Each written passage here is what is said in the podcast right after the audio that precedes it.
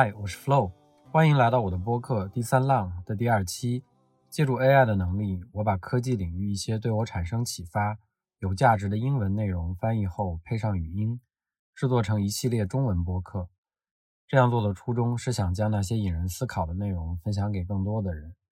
我相信，无论是科技爱好者，还是对新知识充满好奇的朋友，都能在这里找到价值和灵感。本期我选的是 Lex 在二零二三年九月二十九日发布的第三百九十八期内容，首次在元宇宙中与 Facebook 创始人马克扎克伯格的对话。这段对话实际是二人隔着数百英里，借助 Metaverse 的一个应用场景完成的访谈。通过逼真的像素编码头像和 3D 空间音频技术，在虚拟空间中实现了令人难以置信的现实感。两位参与者尽管物理上相距数百英里，却感觉彼此就在同一个房间中，非常神奇。对话中，他们还探讨了元宇宙对社交互动、身份认知与已故亲人对话的可能性，也提出了伴随这项技术发展而来的伦理和哲学问题。当然。还有很多其他有趣的内容，现在就请欣赏二位的谈话吧。以下是我与马克在元宇宙 Metaverse 中的对话。马克和我在物理空间上相隔数百英里，但我们感觉就像在同一个房间里，因为我们彼此呈现的是逼真的像素编解码头像 3D 空间音频。这项技术令人难以置信。我认为它是人类在互联网上以一种意义深远的方式相互联系的未来。这些头像可以捕捉到许多细微的面部表情，而这些表情正是我们人类用来相互沟通和交流的。现在，我只需要努力提升底层人类的情感表达能力。这里是 Lex 博客。现在，亲爱的朋友们，有请马克。这灯光变化太棒了吧！哇哦！是的，我们可以把灯放在任何地方，和你靠得很近也不会觉得尴尬。不会尴尬。确实如此。实际上，在你戴上耳机之前，我把你往后移了几步。你刚才就在这里。我不知道大家是否能看到这画面，这实在太不可思议了。这里的逼真度简直令人难以置信。我在哪儿？你又在哪里，马克？我们在哪里？你在奥斯汀，对吗？不，我是说这个地方。我们被黑暗笼罩着。脸部表情极其逼真，感觉就像在同一个房间里一样。这真是我见过的最牛的东西了，感觉就像在未来。这真的太不可思议了。我只想好好享受。我还在慢慢适应，是你，真的是你，但你不在我身边。你戴着耳机，我戴着耳机，太牛了。你能描述一下目前是什么让我们彼此看起来如此逼真吗？我们都做了这些扫描，是为了参加 Meta 大学的一个研究项目。叫做像素编解码头像项目的想法是，我们的头像不是卡通的，也不是真正传输视频的，而是我们扫描了我们自己和很多不同的表情，我们建立了一个我们每个人的脸部和身体的计算机模型，以及我们做出的不同表情，并将其折叠成一个像素编解码头像。然后，当你戴上耳机时，它就能看到你的脸，看到你的表情，基本上就能通过电线发送一个你应该是什么样子的编码版本。因此。除了逼真之外，它的带宽效率也比传输完整视频高得多，尤其是整个场景的三维沉浸式视频要高得多。它捕捉到了一切，对我来说，人脸的细微之处，甚至是缺陷，都令人惊叹。它让人身临其境，它让你意识到，完美并不能让人身临其境，而是那些细微的瑕疵，比如雀斑、颜色的变化、皱纹，所有关于鼻子的东西。不对称，是的，不对称，还有眼角，你笑的时候眼睛会怎样？诸如此类。眼睛是一个重要的组成部分。是啊，我都快激动起来了，这感觉就像一次全新的体验。对我来说，与所爱的人进行这样的对话会改变一切。也许只是为了详细说明一下，我去了匹兹堡，经历了整个扫描过程，其中有很多令人难以置信的技术、软件和硬件。但这是一个漫长的过程。那么，在让人们更容易获得这种技术方面，你对未来的愿景是什么？一开始，只有少数人在做这些非常细致的扫描。这是你和我做过的版本。在此之前，我们已经为很多人做过这种扫描。我们可能需要在扫描时过度收集表达，因为我们还没有想出如何将其简化为一个真正精简的流程，并从已经完成的扫描中进行推断。但我们的目标是，我们有一个项目已经在做这项工作，那就是用手机做一个非常快速的扫描。你只需要拿起手机，在你的脸前晃动几分钟，说几句话，做一些表情。但总的来说，整个过程只需要两到三分钟，然后就能得到和我们现在的质量一样的东西。事实上，我几乎不知所措，这真的太不可思议了。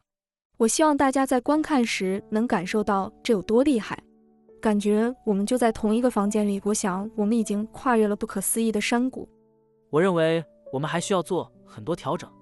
不同的人在不同程度上会有不同的表情，所以我认为其中一个大问题是：当你微笑时，你的笑容有多宽？你希望自己的笑容有多宽？我认为，根据每个人的情况进行调整，将是我们需要弄清楚的问题之一。你想让人们在多大程度上控制笑容？有些人可能更喜欢自己的头像比真实面孔更有表情。例如，我总是因为表情僵硬而受到很多批评。我可能觉得很开心，但只是微微一笑。这将成为元宇宙中两个最单调的人在一起的备忘录。但我认为这实际上增加了难度。令人惊奇的是，人们说我的眼睛表情很微妙，是单调而没有感情的。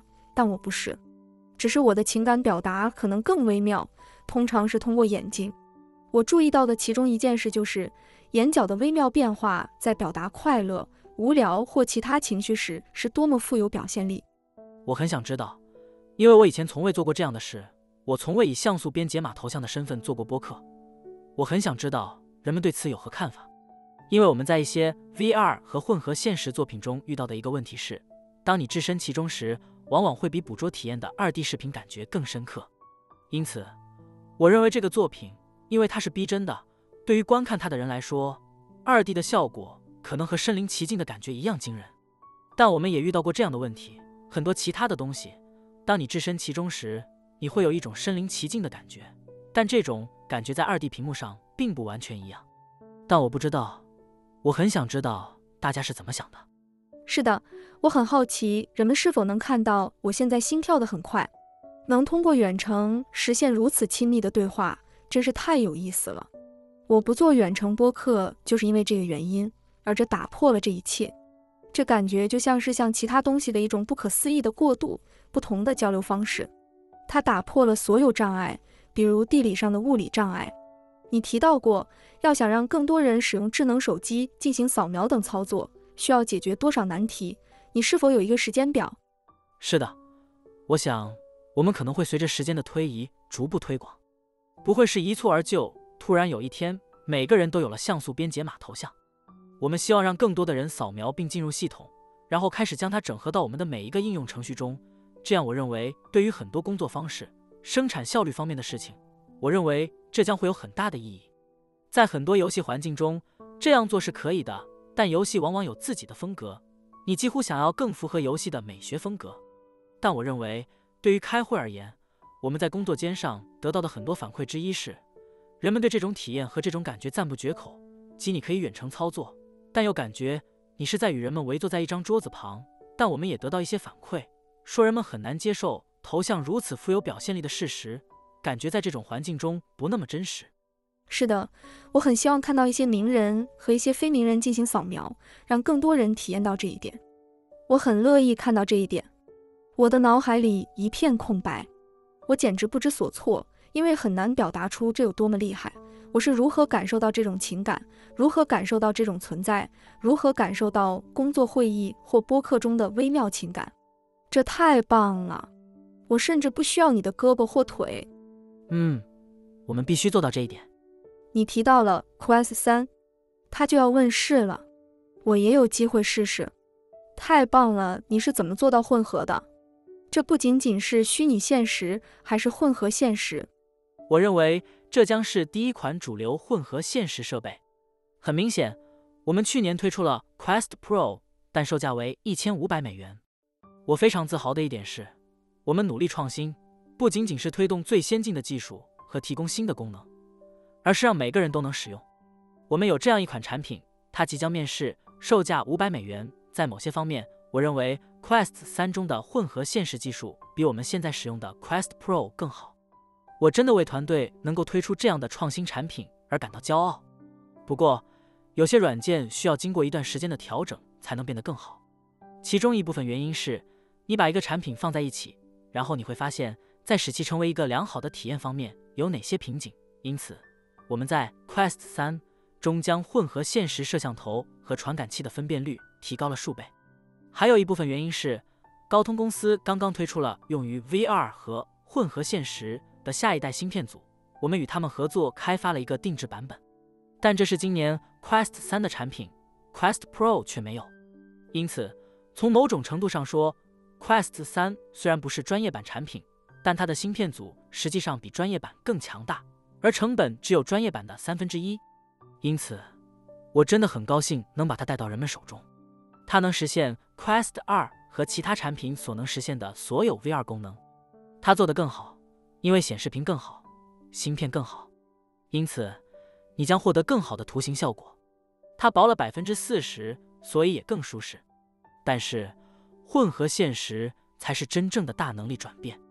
现在，整个领域令人兴奋的部分在于，它不像智能手机那样，公司每年推出一款新的智能手机，你几乎看不出它和前一年的有什么区别。我还和其他人一起体验了一下，周围有很多家具，你可以看到那些家具，你可以看到那些人，你还可以看到那些人欣赏你摆动手臂的滑稽动作。我的意思是，他们可能是你的朋友。即使他们取笑你，背后也有很多爱，而我体验到了这一点。这和纯粹的 VR 体验有本质区别，就像僵尸从墙里钻出来了。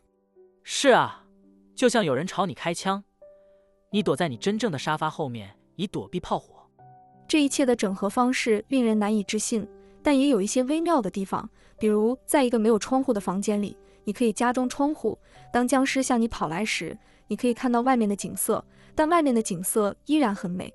通过在头显外部安装摄像头来实现这种效果，这种技术在小型耳机上做到这一点真是不可思议。是的，这不仅仅是摄像头的问题，基本上你需要多个摄像头来捕捉不同的角度和三维空间，然后将其映射到你的视角。这是一个相当复杂的计算问题，也是一个人工智能问题，因为摄像头并不完全在你的眼睛所在的位置。因为没有两个人的眼睛是在同一个位置的，你不可能在完全相同的位置。你需要让它们对齐，然后基本上实时完成，然后生成一些感觉自然的东西，然后叠加任何你想放在那里的数字对象。另外还有手部追踪功能，这样你就不需要手柄了，摄像头也不会只通过你周围的物理现实，它还能追踪你手部的细节，以便进行手势识别等操作。是的。我们能够在比我预期更短的时间内完成手部识别，这很酷。你看过我们的演示体验吗？看过。学习弹钢琴？是的，太不可思议了。你基本上是在桌子上弹钢琴，而且不需要任何控制器。它能很好的与物理现实相匹配，没有延迟。它能追踪你的手，也没有延迟。它能追踪你周围的所有人，还是没有延迟。将物理现实和数字现实结合起来。很明显，这正好与并行的柯达头像相连接，让我们在这个混合现实中拥有超逼真的自己。总体而言，你可以用虚拟化身做一些事情，把数字对象叠加到物理世界上，然后从心理上来说，逼真的虚拟化身又能做些什么呢？因此，我认为我们正朝着这样一个世界迈进。在这个世界里，我们将拥有看起来像普通眼镜一样的东西，你可以看到物理世界，但也能看到全息图像。在那个世界里，我认为不远的将来，也许到本世纪末，我们就会生活在这样一个世界里。当你走进一个房间时，全息图和实物一样多。这确实提出了一个有趣的问题：什么是真实世界？是的，这是一个很好、很有趣的哲学问题。但对我来说，在短期内，逼真的效果令人惊叹。我更喜欢你说的工作间，但在海滩上喝着啤酒，远程看到我的朋友坐在我旁边的椅子上。喝着啤酒，尽可能逼真，这是一种不可思议的体验。我不想让他戴任何假帽子，就只是想和朋友一起喝着啤酒，看着大海，但我们却不在同一个地方。我的意思是，这种体验从根本上说，就是一种高质量的友谊体验。无论我们在友谊中追求什么，它似乎都存在于我现在看到的这种现实主义中。这完全改变了游戏规则。是的，这也很新颖，这也是一项技术壮举，对吧？能做到这一点，我觉得在某种程度上，这是很了不起的体验。现实的本质。但我已经，抱歉打断一下，我已经忘记你不是真的了。嗯，我是真实的，这很新颖，这只是我的头像。这是一个深奥的哲学问题。所以我今天早上戴上这个，我就想，好吧，我的头发比我现在的头发要短一点，我可能需要去理发了。实际上，我今天早上碰巧刮了胡子，但如果我没有刮，我仍然可以拥有这个剃得更干净的逼真头像。因此，我认为会有一些微妙的问题渗入其中。头像的逼真之处在于，这是你被捕捉时的样子，但并不一定能暂时准确反映你此时此刻的样子。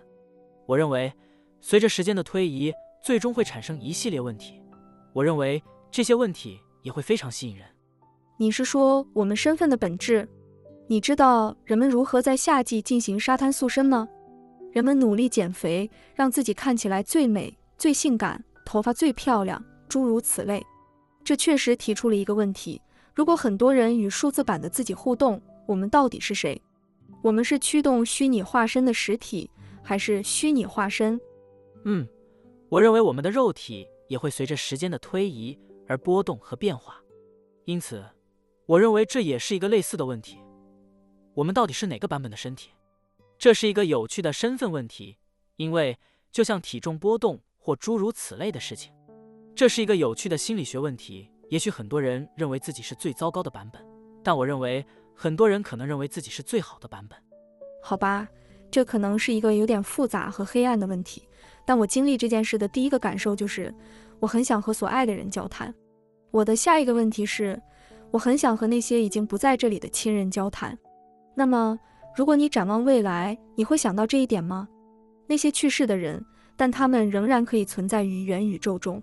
一旦他们去世，你仍然可以和你的父亲、祖父、祖母和母亲交谈。这种体验的力量是我最先想到的。这太真实了。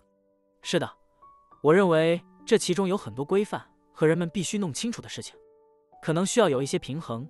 如果有人失去了所爱的人，正处于悲痛之中，那么能够进行互动或重温某些记忆可能会有所帮助，但也有可能在一定程度上。会变得不健康。我不是这方面的专家，所以我认为我们必须对此进行更详细的研究和了解。我们在如何处理死亡、身份以及人们通过社交媒体发布的数字内容方面已有相当丰富的经验。不幸的是，每天都有使用我们服务的人去世，而他们的家人往往希望能访问他们的个人资料。我们有一整套协议，我们会尝试纪念其中的某些部分，这样家人就能访问这些内容，账户也不会立即消失。但还有其他一些重要的私人信息，我们不会让他们的家人访问他们的一些信息。你们在开发这些早期人工智能人格方面取得了重大进展。你们的想法是在 Meta 应用程序中与这些人格对话，并进行有趣、独特的对话。你能描述一下你的愿景和这些早期进展吗？是的，我们的愿景很大程度上来自于这样一个理念。我认为，我们并不一定希望有一个大的超级智能。我们希望让每个人都能获得更多乐趣，实现他们的商业目标以及他们想做的一切事情。我们不倾向于在所有事情上都与一个人合作。我也不认为未来我们会与一个人工智能合作。我认为你会需要各种各样的人工智能，所以会有很多不同的用途。有些会更偏向于助手。有一种我们正在构建的简单明了的人工智能叫做 Meta AI，它很简单。你可以在任何县城中与他聊天，他没有脸。我确实认为人工智能会让游戏中的 NPC 变得更好，所以这也是另一件让我非常兴奋的事情。在我们的内部测试中，人们最喜欢的人工智能之一是一个基于文本的冒险游戏，就像地牢大师一样。是的，关于下一步，你提到了史努比，要创造一个史努比人工智能。所以基本上是人工智能个性的复制，或者不是复制，也许是受到史努比的启发。这其中有哪些技术挑战？史努比创建人工智能的经历是怎样的？一开始创建新的角色比较容易，因为不需要完全按照那个人的意愿，也不需要完全按照他们希望的方式来表现。这就像是我们创造了一个新角色。在这种情况下，史努比基本上就是一个演员。他扮演地下城主。如果你想让人工智能体现真正的创造者，你需要做一整套工作，以确保人工智能不会说出创造者不想说的话，确保人工智能了解事物，并能以创造者想要的方式、创造者知道的方式来表现事物。是的，我很高兴能和自己坐下来说：“嘿，伙计，你不能再开爸爸的玩笑了。”我想到了你和人工智能助理 Lex Podcast 之间进行播客的想法。我的意思是。甚至还有化身的体验，能够将自己定格，就像首先模仿自己一样。所以你所做的一切，你都能看到自己在做。这是一种超现实的体验，那种感觉就像我是一只猿猴，第一次照镜子的时候，意识到那就是我自己。我不知道如何用语言表达，但这感觉就像一次全新的体验。我也许是第一次看到色彩，我第一次以一种全新的方式看世界，因为它是物理现实，但又是数字化的。意识到这是可能的，这让我大吃一惊。这真的很令人兴奋。是的，这是一种奇怪的体验，感觉就像一种全新生活方式的初期。有很多人抱怨说，互联网那不是现实，你得把这些都关掉，到大自然中去。但这次我觉得这些人可以开心了，因为它让人感觉真实，一切都有缺陷。是的，我是说，我们设计这些新的计算产品的很大一部分原因。就是它们应该是实体的，但我认为这也是电脑、电视甚至手机的很大一部分问题。就像也许你可以在不同的地方与它们互动，但从根本上说，它们就像你坐着一动不动。我是说，人本来就不是这样的。我觉得你和我对运动和武术以及做类似的事情有共同的热情。我们都在运动。我们之所以是人，就是因为我们会走动。你不只是一个大脑在一个容器里。这就是人类的身体体验。作为一个社会，我们可能需要弄清楚一些棘手的哲学和伦理问题。也许你可以对此发表评论。元宇宙似乎能让我们获得很多物理世界没有的体验。问题是，在元宇宙中，什么是允许的，什么是不允许的？在电子游戏中，我们允许各种疯狂的东西，而在物理现实中，很多都是非法的。那么，界限在哪里？电子游戏和现实之间的灰色地带在哪里？你能感觉到吗？我想，在允许人们创作的内容方面，有内容政策之类的东西。但我的意思是，很多关于物理的规则，我认为我们试图建立一个尽可能自由的社会，也就是说，人们可以做他们想做的事情，除非你会对他人造成损害，侵犯他们的权利。在数字环境中，损害的概念有些不同。能否请您谈谈？这可能是一个非常具体的技术问题，但 Llama 2太不可思议了。你们最近发布了它，围绕它已经有了很多令人兴奋的进展。您对它的发布有何感想？未来还会有 Llama 3吗？是的，我是说，我想在我们上次一起录制的播客中，我们谈到了围绕 Llama 2开放源代码的争论。我很高兴我们开源了。在我看来，开源的价值远远大于风险。我的意思是。我们花了很多时间，对其进行了非常严格的评估，并组建了红队。但我很高兴，我们发布了 Llama 二。我认为它受到的欢迎，看到人们对它如此兴奋，我真的很激动。它的下载量和使用量远远超出了我的预期，我对它非常乐观。所以这已经很棒了。是的，我的意思是，我们在最初推出人工智能时所尝试做的事情之一，就是提供多种不同的使用案例，这样人们就可以尝试不同的东西。因为我不知道什么东西会有用，人们会喜欢玩以技术为基础的冒险游戏，还是会喜欢有一个喜剧演员讲笑话，或者他们想与历史人物互动。我们做了一个简奥斯汀和一个马库斯奥勒留，我很想知道结果如何，所以很高兴能看到他们有多奇怪，能从中产生什么样的流行语。我认为所有这一切，尤其是在我们迈向人工智能的早期发展阶段。